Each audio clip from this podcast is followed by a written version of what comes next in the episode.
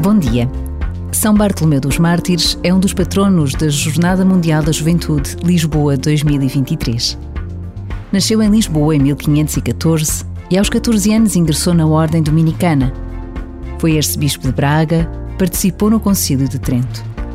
Reconhecido e aclamado pelo povo como arcebispo santo, pai dos pobres e dos enfermos. Foi canonizado pelo Papa Francisco em 2019. Por vezes, basta a pausa de um minuto para conhecermos mais um santo português e para rezarmos pelos bons frutos da Jornada Mundial da Juventude, Lisboa 2023.